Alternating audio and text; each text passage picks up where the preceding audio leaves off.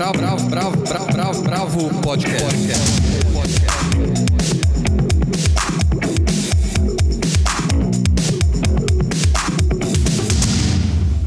Olá, bem-vindos ao podcast da Bravo. Essa é a segunda edição do Bravo Indica, hoje com teatro e cinema. Eu sou Guilherme Werneck e estão aqui comigo o editor da revista Almir de Freitas e os repórteres Paula Carvalho e Andrei Reina. Hoje a gente vai falar de Black Breast, que tem direção de Eugênio Lima e é levada pelo grupo Legítima Defesa na última semana no Sesc Pompeia. A gente vai falar também do filme Brexit, que é dirigido pelo Toby Haynes com roteiro de James Graham e do filme sueco-dinamarquês Border, que está nos cinemas e é dirigido pelo Ali Abassi. Para terminar, falamos de Sinapses Poéticas, uma série de espetáculos que acontece na última quarta-feira do mês no Teatro Centro da Terra e tem direção de Eduardo Beu. Vamos começar então ouvindo o Eugênio Lima falar um pouquinho do processo criativo do Black Breast. Essa pesquisa ela começa em novembro de 2017 a partir de duas residências que a gente fez, né, duas imersões no Sesc Pompeia que tratava dessa primeira provocação. E se Brecht fosse negro?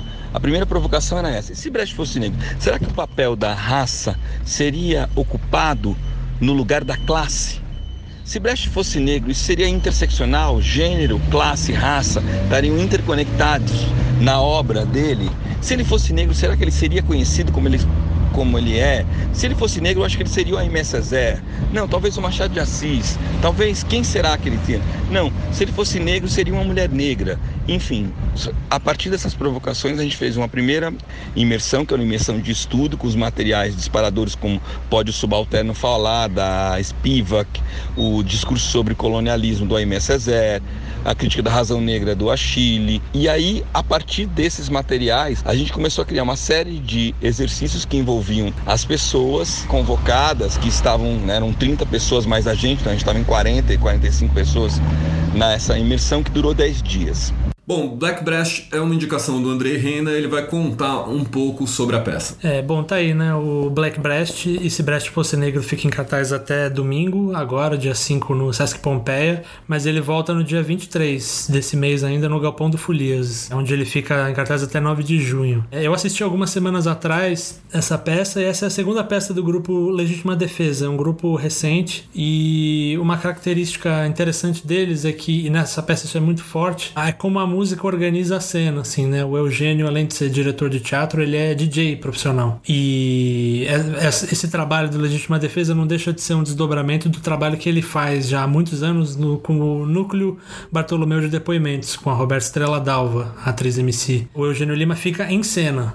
Ele não atua na peça, mas ele fica em cena. E como ela, como vocês ouviram, né? O Eugênio enumerou várias referências é, teóricas. E além delas, tem muito vídeo vídeo, imagens, fotografias em cena, uma cenografia que alude um pouco ao trabalho do Rubem Valentim, quase como se fossem samples mesmo. Tem uma lógica do hip hop e né, é uma, realmente uma, uma profusão de dados assim. E embora às vezes fique difícil para o espectador reter todas as informações, esse, esse procedimento de tornar visível a intervenção do, do, do, do, DJ, ela não deixa de ter uma, uma relação com, esse, com essa proposta do grupo que é recuperar, tentar ver a pertinência do, do teatro do Brecht hoje em dia, né? Uma coisa importante do, do teatro épico do Bertolt Brecht é a, é a questão do distanciamento, né? Para que isso fosse possível, ele tentava romper com aqueles dramas lineares que o espectador se identificava com os personagens. Então, para isso ele, ele buscava diversos procedimentos para que você se distanciasse daquilo e nisso a interrupção era muito importante. A, a história parava para que você refletisse sobre aquilo. É, esse é um pouco o coração da coisa, assim, para além de, de recursos um pouco batidos, como narrar diretamente para a plateia, quebrando a quarta parede, o que está em jogo é isso, né? De assistir a uma história e pensar sobre ela. E essa história é baseada numa peça do Brecht, que é o Julgamento de Lúculos, que é uma peça didática, uma pequena peça que ele escreveu para o rádio. Peça didática não, no, não adjetivando, era um tipo de peça que ele escreveu, de peça de aprendizagem, que na história história original era o julgamento de o, do Lúculo depois que ele morresse. Ele seria julgado pelas pessoas das classes populares. E aqui, nessa proposta do Black Breast, né, eles mobilizam diversas referências artísticas e teóricas é, afro-brasileiras e estrangeiras também. Uma presença.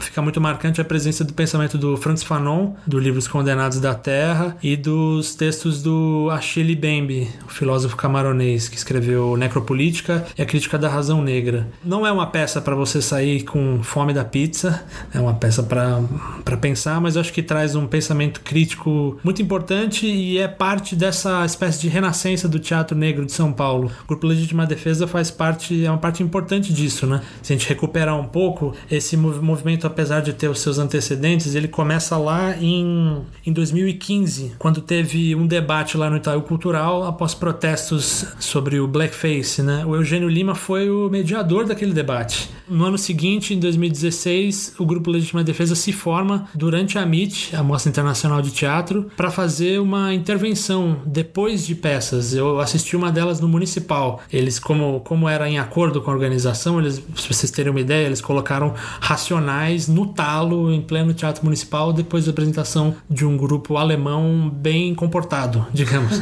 Foi, eles chegaram meio com esse pé na porta, assim. No ano seguinte, 2017, eles voltaram a MIT agora na programação principal, com a peça Missão em Fragmentos e já com essa proposta de friccionar a realidade brasileira, assuntos brasileiros com a tradição do teatro europeu. Naquela, na, naquela peça, Missão em Fragmentos, era com o texto do Heiner Miller, que é um dramaturgo alemão da geração seguinte do Brecht. Então esse é um desdobramento disso, dessa história do Legítima Defesa e também parte desse momento que o Teatro de São Paulo está vivendo. Bom, do teatro a gente vai pro Brexit. Eu tenho um trechinho do trailer do filme aqui para vocês sentirem o clima e depois a Paula Carvalho vai comentar. Everyone knows who won. But not everyone knows how. É, pois é, é, esse é um filme para assistir no sofá, né? Tá no streaming da HBO, mas não é tão relaxante como poderia parecer, ele conta um pouco sobre a campanha polêmica né, que levou o Reino Unido a decidir pela saída da, da União Europeia. É dirigido pelo Toby Haynes, mas o foco das atenções, na verdade, é, é o roteirista James Graham, que ele é um, um, dos principais dramaturgos políticos da Inglaterra em filme e em teatro, e o ator Benedict Cumberbatch, que é desde o seu papel na série Sherlock, ele tá na Inglaterra mais ou menos como um Ricardo Dari na Argentina, um Wagner Moura no Brasil. tá em todas. É, e os dois, eles são conhecidos por suas posições políticas mais progressistas, né? E desde o início das filmagens do Brexit, chamou a atenção que, que o Cumberbatch estivesse fazendo um papel à direita, né? Que ele, é o, ele vive o, o protagonista que é um, o estrategista político Dominic Cummings. E pela narrativa do filme, ele é tido como o principal responsável pela vitória do Leave no referendo, né? O que eu achei interessante do filme é que ele mostra um dos focos do, de surgimento desse movimento global à direita, é que o Brexit começou uma onda que depois elegeu Trump, Bolsonaro, agora um comediante na, na Ucrânia. É, e o filme chama atenção para o modo como o uso dos dados dos eleitores, é, o uso da Cambridge Analytica e de outras empresas, é, e o que elas fizeram, né? Combinou, combinaram muitos dados da, dos, dos eleitores e conseguiram achar pessoas que antes eram totalmente apáticas da política, da, da vida política. Uma população que muitas vezes nem ia votar, que, que e, enfim, era meio excluída da, da campanha e conseguiu tornar essas pessoas engajadas, né? Isso trouxe para a disputa um número importante de eleitores que antes não era considerado e, enfim, a gente sabe que isso foi decisivo aqui no Brasil também em 2018. Quais são as semelhanças que você vê entre a campanha do Brexit e a campanha do Bolsonaro? Pois pra é. além dessa questão Cambridge Analytica e etc. É, o filme mostra isso e inclusive tem uma tem uma lendo depois o Guardian, o jornal inglês, fez um, uma repercussão do filme com políticos da Inglaterra que comentaram, na verdade, ele foi bem mal recebido na, na, imprensa inglesa e na imprensa americana, porque as pessoas acharam o filme super simplista, super chapado, mas o que um dos membros da campanha do Brexit falou é que o filme não deixa claro como a campanha foi feita de uma forma ilegal, pegando contribuições de, de empresas que pagaram para fazer esse marketing que eles chamam de marketing de microsegmentação, né? que, é, que é um marketing super específico para pegar no que a pessoa precisa ouvir pela internet, né? E a gente sabe que isso aqui foi também uma prática que a Folha de São Paulo revelou, é, que chegou a ter 12 milhões, pelo menos, de dinheiro investido por empresários na campanha de Bolsonaro pelo WhatsApp, né? Exatamente, mas tem essa combinação de todas essas mecânicas de marketing digital com um discurso inverossímil, né? Com um discurso de fake news, ou seja, com o discurso do medo e isso aparece no filme também aparece no filme e é, basicamente o Cummings, que é, que é o estrategista, ele é tipo um Olavo de Carvalho inglês, só que mais refinado, né? Menos, tem menos cool né? Mas é, é um cara que, que tem um blog também, que, que escreve as, as suas maluquices lá no blog e dá aulas online, enfim. Mas ele já ele antes ele tinha uma inserção na política britânica, nos Tories lá, que, que é o Partido Conservador, e ele foi sendo rejeitado por um tempo. E aí as interpretações que, que o filme dá para esse papel do Cummings é que é, é um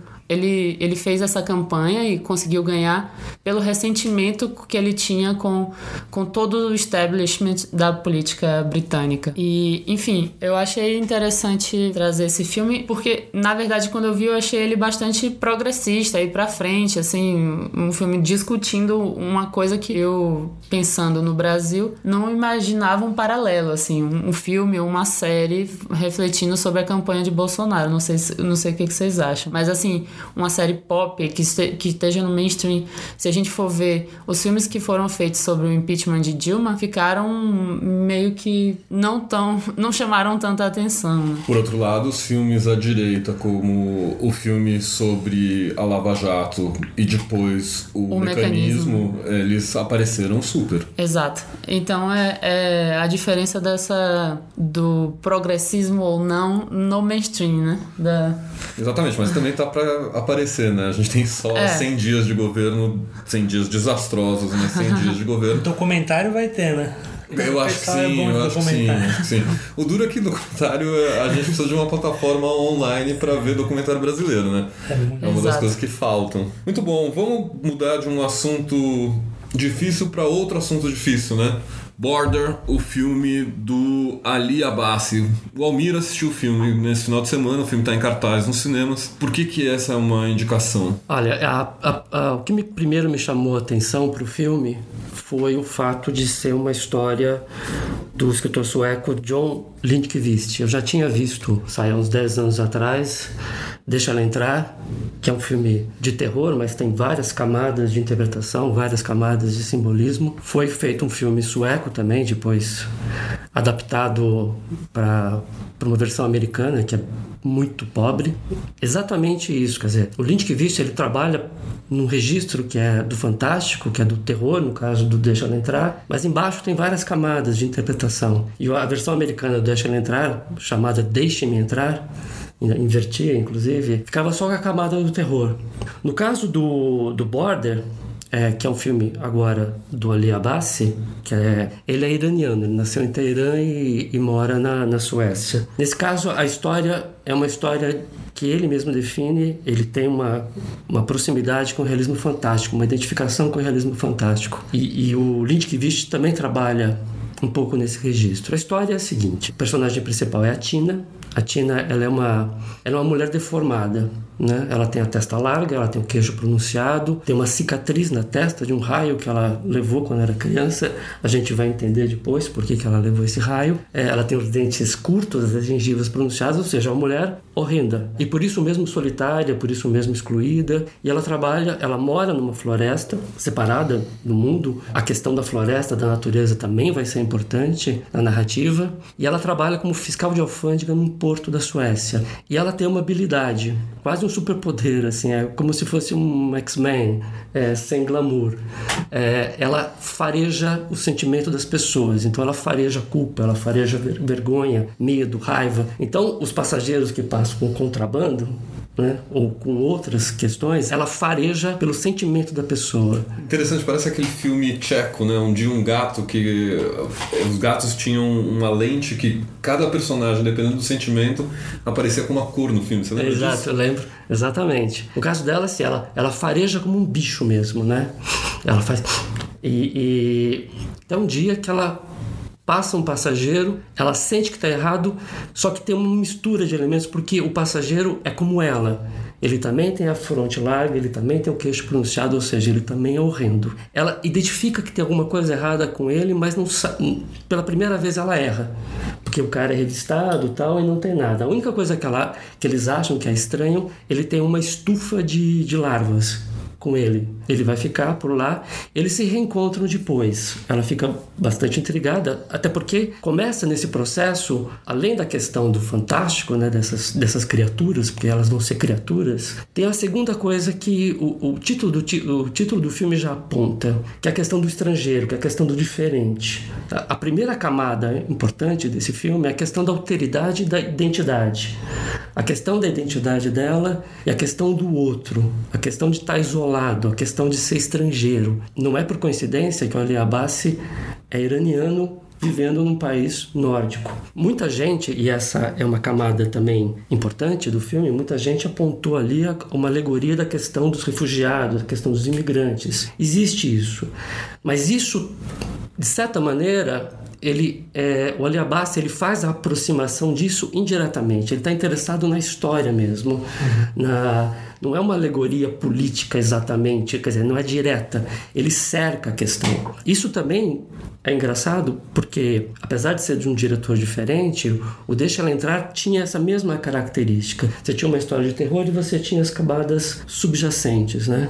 Nessas camadas, nessa questão da fronteira, também existem várias pequenas alegorias, né? Porque, na verdade, o que está em jogo aí é, é a fronteira exatamente entre o humano e o selvagem, entre o civilizado e a natureza.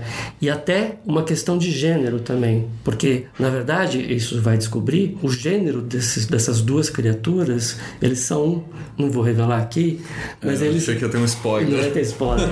eles são também uma peça importante da narrativa narrativa. E, e essa questão resultou o filme é cheio de cenas grotescas, assim, porque a questão da selvageria é muito importante. Então, estômagos é, mais sensíveis podem ter um pouco de dificuldade. Uma das cenas mais faladas e, e, quando foi exibido em Cannes no ano passado, em 2018, inclusive levou um prêmio da Mostra Paralela, é, é a, a, cena de sexo entre os dois na floresta. É muito estranha, mas é genial por conta disso. Quer dizer, se a intenção é causar estranheza em relação ao outro, né? Nós somos o outro para essas criaturas, né? Para essas, para essas duas pessoas. Eu recomendo. Tá em algumas salas, as salas que não tá passando, não, não tá exibindo Vingadores, as poucas, mas é. é procurem. Muito bom. Vamos ouvir um trechinho do filme só para dar um, aquele gostinho, né?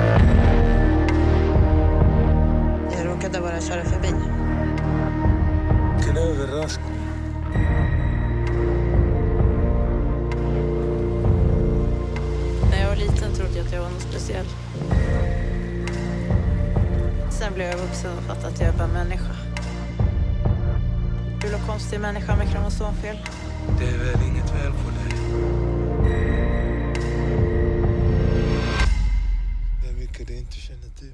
E agora, do cinema, a gente volta para o teatro, uma mistura de teatro com poesia. Tem uma série de espetáculos que o Eduardo Beu, que faz os Trovadores do Miocárdio, ele criou para o centro da Terra, né, para o Teatro Centro da Terra, um tipo de peça bastante experimental em que a poesia toma a frente de forma gravada ou de forma falada, sempre em encontros de duplos, né? Você tem um, jovem ator e poeta que é o Ivan Oviedo, que é uma espécie de recepcionista do, do assunto. Ele lê alguns poemas e depois ele faz uma entrevista com um convidado, mediada também por gravações icônicas de poetas registradas em disco ou em fita, né? Há um mês atrás foi a primeira, foi uma dupla do Lou Reed com Fausto Fawcett. A semana passada eu assisti o Lirinha fazendo o Augusto dos Anjos, foi uma coisa muito intensa, até por toda a história do Lirinha com a poesia, a coisa de os dois serem do interior, o, o Lirinha do interior de Pernambuco, o Augusto dos Anjos do interior da Paraíba, mas que são regiões ali geograficamente coladas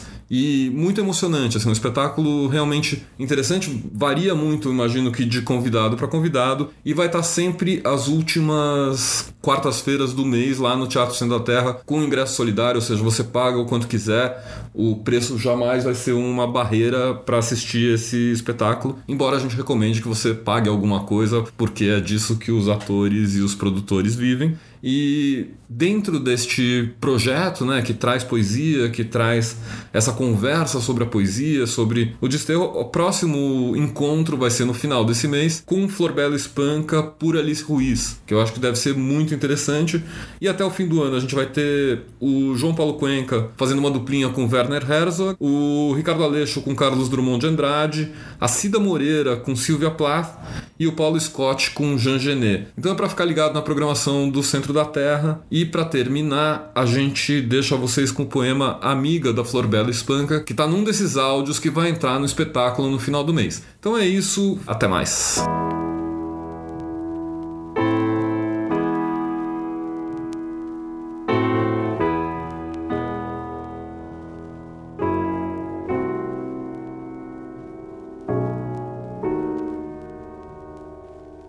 Deixa-me ser a tua amiga, amor. A tua amiga só, já que não queres que pelo teu amor seja a melhor, a mais triste de todas as mulheres. Que só de ti me venha mágoa e dor, o que me importa a mim. O que quiseres é sempre um sonho bom. Seja o que for, bendito sejas tu por me dizeres. Beija-me as mãos, amor, devagarinho, como se os dois nascêssemos irmãos aves cantando ao sol no mesmo ninho. Beija, mas bem, que fantasia louca, guardar assim, fechados nestas mãos, os beijos que sonhei para a minha boca.